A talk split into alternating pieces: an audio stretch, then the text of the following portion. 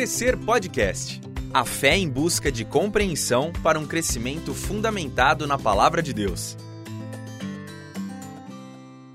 Daniel Palombo e esse é o Me Conta a Tua História, mais um programa do Crescer Podcast. Pessoas que estão repartindo a sua memória para que a gente possa conhecer mais quem é Jesus Cristo. E hoje, junto aqui com a gente, está a Catarina. Isso, certo? agora foi. Tá certo. Tudo bem com você? Tudo bem, você?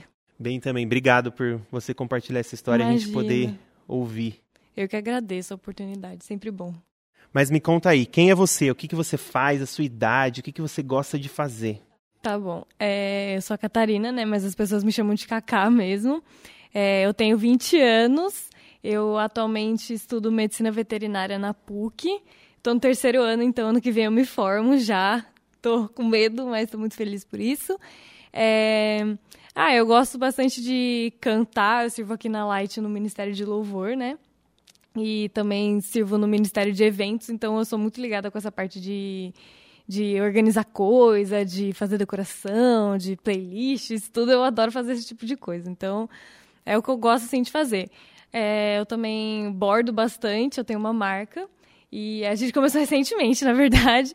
Mas é um hobby, assim, a gente ama fazer isso. Eu faço junto com a minha irmã. E vamos falar que é sua irmã gêmea, que eu não sabia, que eu já, assim, no começo já, eu já troquei tudo É, aqui, errei gente. tudo. Aham, é, tem a minha irmã gêmea também. E a gente faz tudo junto, é normal. As pessoas sempre confundem. Tipo, aqui na igreja as pessoas até acharam que era a mesma pessoa. Só depois percebem que são duas pessoas diferentes, sabe? Mas acontece bastante. Mas são duas pessoas diferentes, com certeza, e você tem uma história até chegar aí de tudo isso que você está me contando. E como é que foi esse começo? Como é que foi a sua infância? Como é que foi até você encontrar Jesus? Eu vim para Vinhedo, na verdade eu nasci em São Paulo. Eu vim para Vinhedo com dois anos, eu frequento a Baviva desde então. É, passei pelo GF, pelo GC, pela Light, sim, passei por todas as fases. E eu sempre cresci em acampamento evangelístico. Eu não sei se você conhece o MAB, mas eu sempre ia no MAB. Todas as férias eu tava no MAB. Mas eu vivi, assim, uma boa parte da minha vida, mesmo com os meus pais sempre pregando o evangelho, sempre ouvindo de Jesus na igreja, eu era morna. Assim, essa é a palavra que eu consigo hoje em dia descrever como é que eu era. É, eu sabia que Jesus tinha morrido no meu lugar, eu sabia que ele redimia meus pecados, mas isso não trazia nenhuma mudança, assim, na minha vida, sabe? Então, apesar de eu ter crescido dentro da igreja, eu não tinha assim uma fé muito fortalecida, sabe? Eu vejo isso hoje em dia. Eu fiz a minha escola toda no Porto Seguro, né? E quando foi chegando mais assim no nono ano, que foi apresentado assim, é tipo o mundo, né? Ai, tudo, tudo que o mundo tem para oferecer, ai, festa, ai, menino, ai, namo namoro, tal.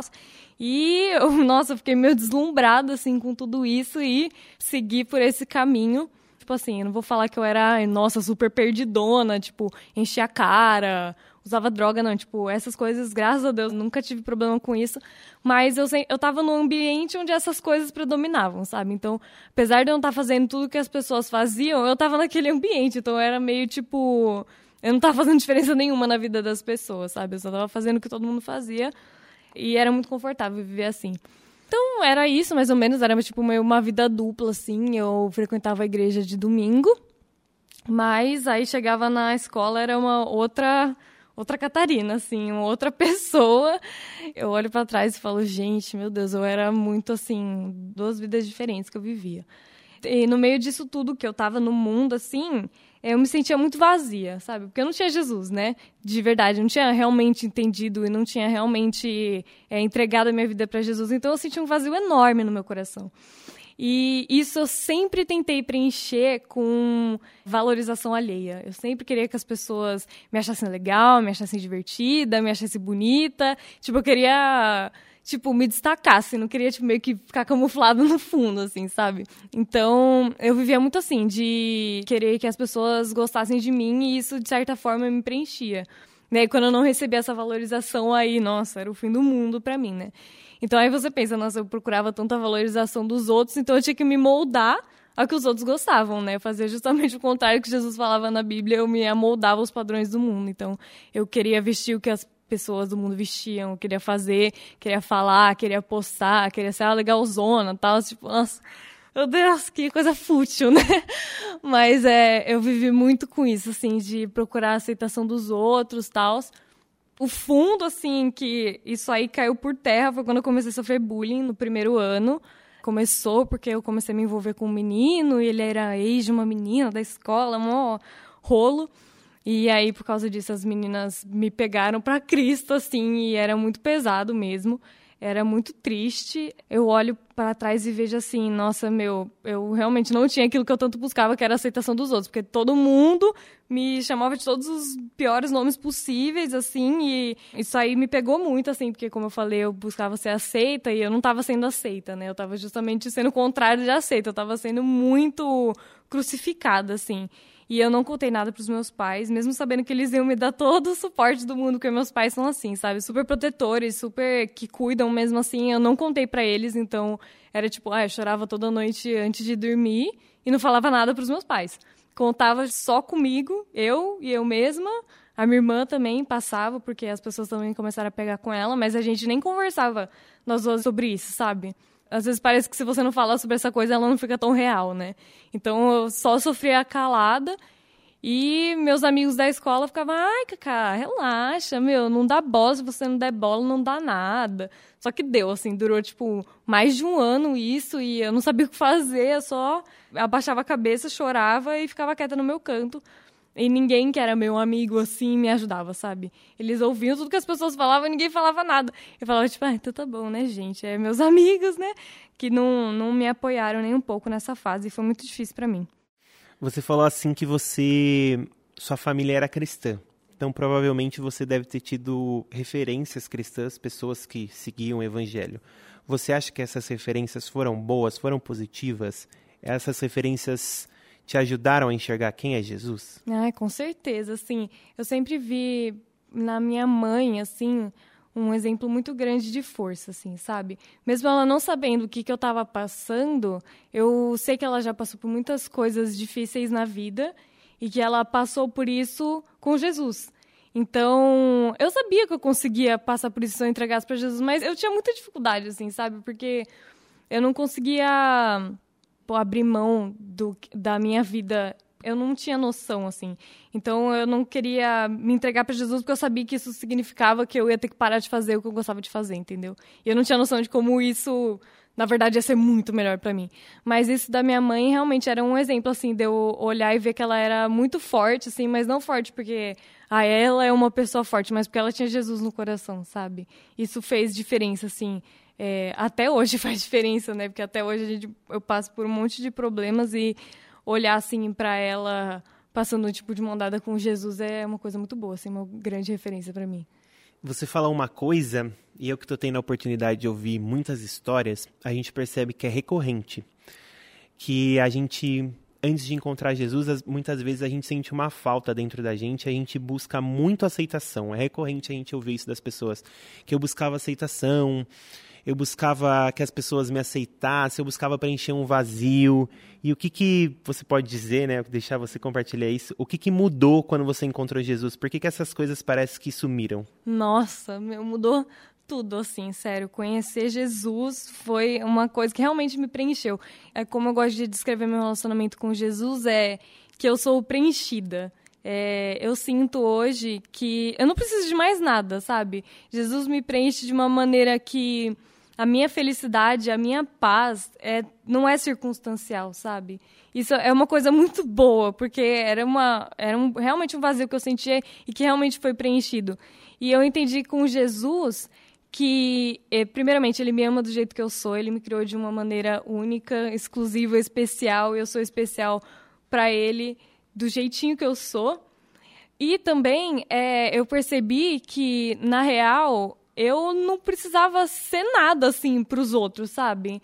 É, eu tenho uma aceitação de Deus, Deus me ama do jeito que, que eu sou e Ele me, de, me dá a chance de ser chamada de filha de Deus, sabe? Isso é me, a melhor nomenclatura, o melhor é, rótulo, não, não, falo rótulo, mas é a melhor coisa que você pode ser chamada é filho de Deus. Então não precisa ser, ah, é a Kaká bonita, ou a Kaká que canta bem, ou a Kaká que, nossa, ela joga futebol muito bem, sabe? Tipo, não preciso de mais nada disso. Eu sou filha de Deus, sabe? Isso aí já é o suficiente.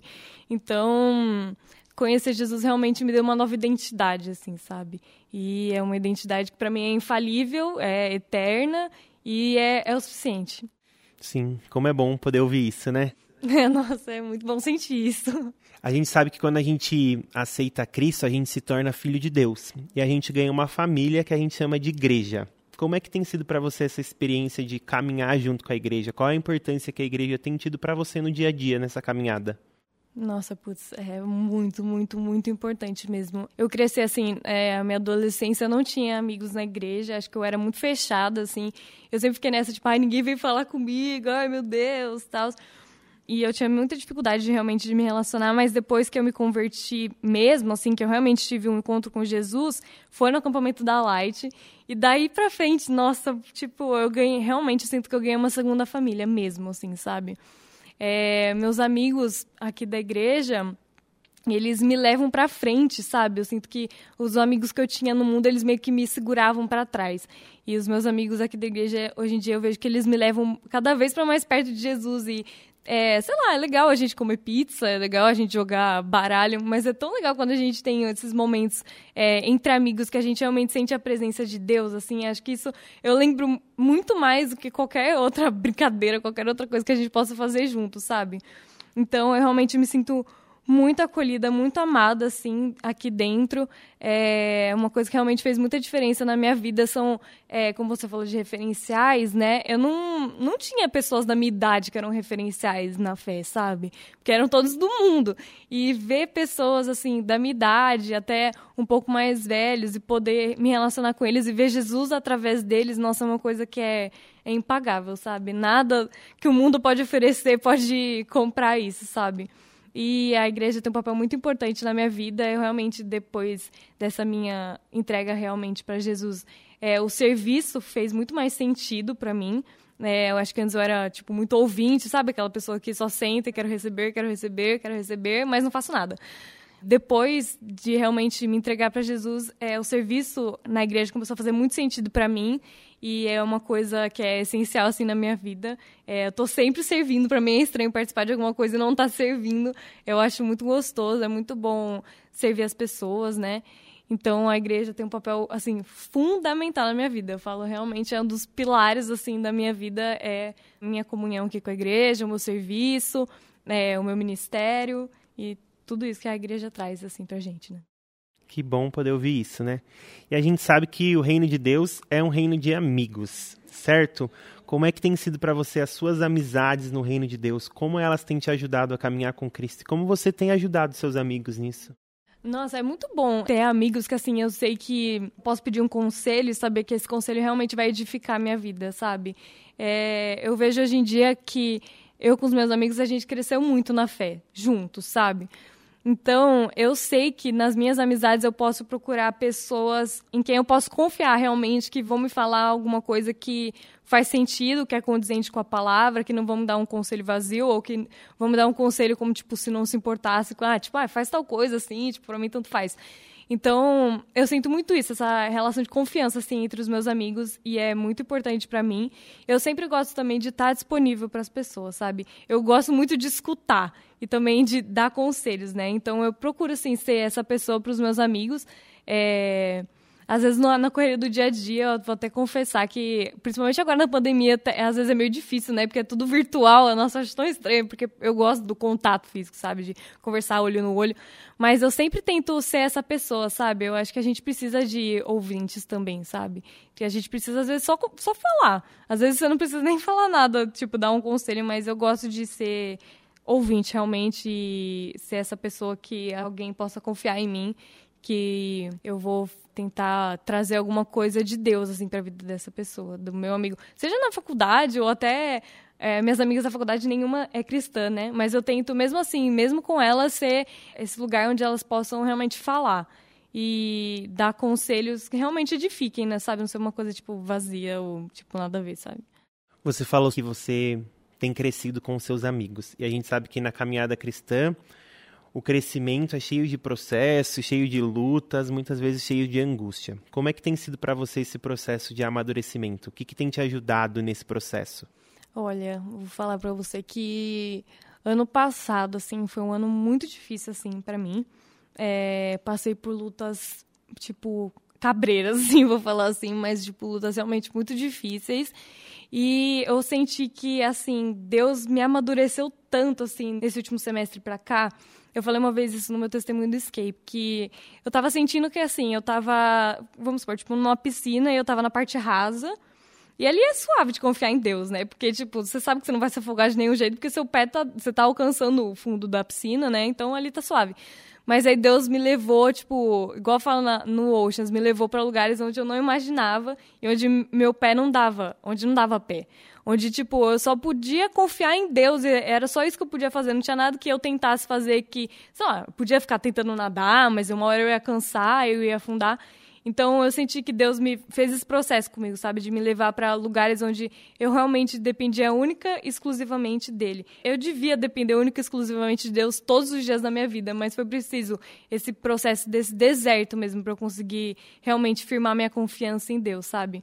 E depois disso tudo que aconteceu, eu sinto que Deus trabalhou muito na minha dependência. É, eu acho que eu tentava bastante ficar ai, controlando, com a mão no, nas rédeas, sabe? Dar o meu jeitinho ali, aqui e tal.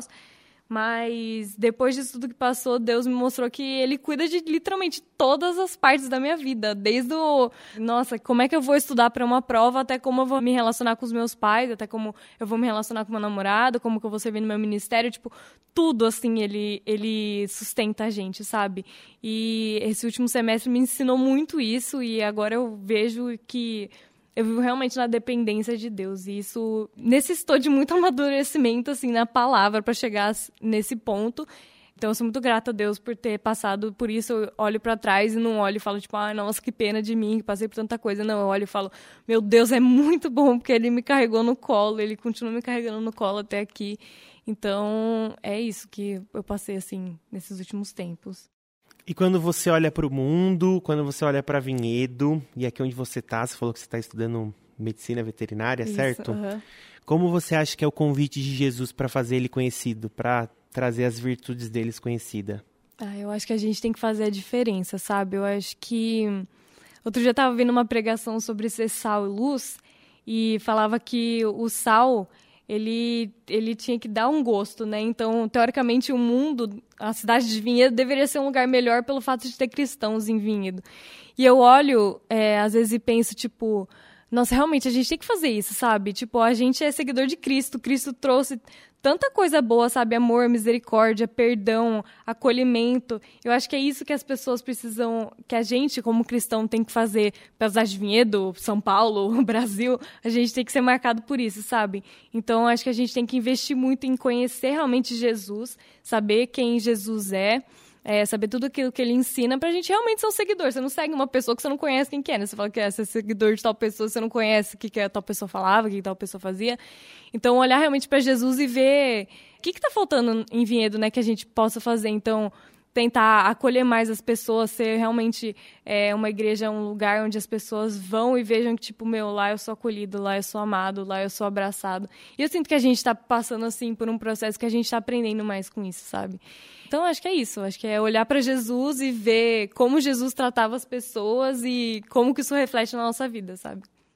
Se a Catarina de 15 anos, aquela lá do ensino médio que estava passando tudo isso, pudesse entrar aqui agora, sentar na sua frente, o que, que você ia poder falar para ela? O que, que você queria falar para ela? Acho que em primeiro lugar eu falaria, seja sincera com você, sabe? Tipo, em primeiro lugar, pare de se enganar achando que você é crente só porque você vai na igreja de domingo e isso desculpa, Cacá, tá sendo vazio isso. Seja sincera com você, reconheça que você não tá, não tá no caminho certo, que você precisa de Deus. Reconheça que você sozinha, você não consegue resolver os problemas. Reconheça isso, por favor, porque demorou muito tempo para você aprender isso. Então, aprenda de uma vez que na dependência de Deus a gente vai longe, é firme, a gente vai feliz, a gente vai com paz. Então, Cacá, solte as rédeas e dependa única e exclusivamente de Deus. Acho que essa seria a primeira coisa que eu falaria para mim mesmo. E para a gente terminar aqui, o que, que você queria deixar para as pessoas que estão ouvindo a sua história? Qual é a mensagem que você queria deixar para elas? Ah, eu queria falar que, gente, a vida. É, parece clichê, né, gente? Mas a vida com Jesus é mil vezes melhor do que qualquer coisa que o mundo pode oferecer. Às vezes a gente tá vivendo assim, ah, e fazendo essas coisas que parecem ser legais, que nos preencham por alguns minutos ou por algumas horas, mas que daqui a pouco isso acaba. E daqui a pouco você vai precisar fazer tudo de novo para se sentir bem. Mas com Jesus não é assim. Com Jesus a gente tem uma alegria, uma paz que é não depende de nada que está acontecendo ao nosso redor e a gente pode estar tranquilo, a gente pode estar em paz, não importa a tormenta que esteja acontecendo ao nosso redor. Então, eu queria que vocês lembrassem disso sempre, sabe? Que Jesus, ele nos preenche de uma forma que a gente não precisa de mais nada ao nosso redor, que tudo do mundo fica tão pequeno quando a gente tem Jesus e que isso é maravilhoso. Então, se algum dia você pensa que, ah, não, não quero seguir Jesus porque, ah, é uma vida muito amarrada, é uma vida que eu fico presa, ah, é uma vida que eu não posso fazer nada que eu quero. Gente, eu falo por experiência própria, viver com Jesus é a vida mais livre que vocês podem ter, que vocês não precisam de mais nada, que o pecado não te amarra mais, que você não precisa de se preencher com as coisas do mundo, com a aceitação dos outros e, com certeza, a melhor escolha que vocês podem fazer é viver com Jesus. Eu acho que é isso que eu queria deixar. Muito bom. Obrigado por você compartilhar sua história e contar pra gente o que Jesus tem feito nela. Imagina, obrigada eu pela oportunidade. E para você que nos ouve, esse foi mais um Me Conta a Tua História. Histórias iluminadas pelo Evangelho e ressignificadas pelo encontro de Jesus. Que Deus te abençoe e até o próximo episódio. Você ouviu Crescer Podcast, uma produção do Ministério de Educação Cristã da Ibaviva. Ajude a divulgar esse podcast. Siga a nossa página no Instagram e compartilhe educação.ibaviva.